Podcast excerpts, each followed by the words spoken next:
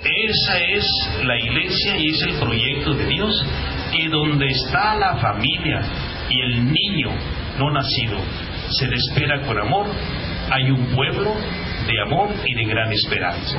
Yo creo que fue un éxito donde el Papa participó, el gobernador participó, los gobernadores participaron y el presidente de la República participó en esta, en esta ley a favor de la vida que ha sido maravillosa y una noticia muy hermosa.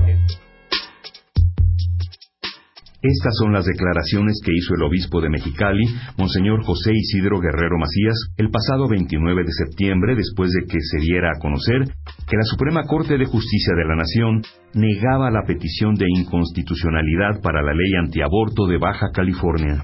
El júbilo del obispo y sus afirmaciones inquietantes dentro del marco de un Estado laico parecieron ignorar que el sólido proyecto de solicitud de inconstitucionalidad presentado por el ministro Fernando Franco unos días antes contó con la aprobación de la mayoría de los miembros de la Corte, siete de once, y que únicamente las particularidades de esta votación determinaron que el Pleno se quedara a un voto de poder invalidar las propuestas de la legislación estatal.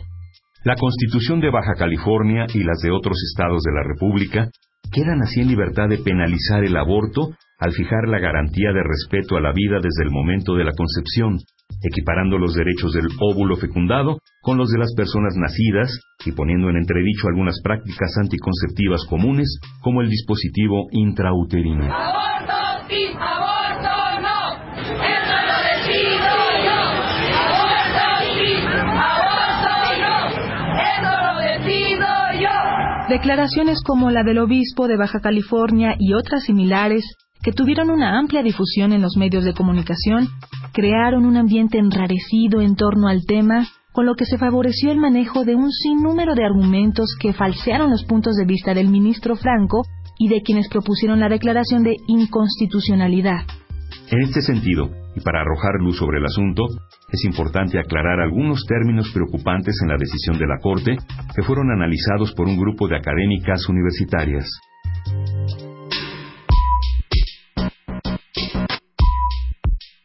El alegato por la despenalización del aborto en toda la República se centra en la defensa de los derechos fundamentales de las mujeres y en la intención de crear un sistema de justicia que garantice de manera efectiva la paridad de derechos ante la ley de las mujeres y los hombres de todo el país.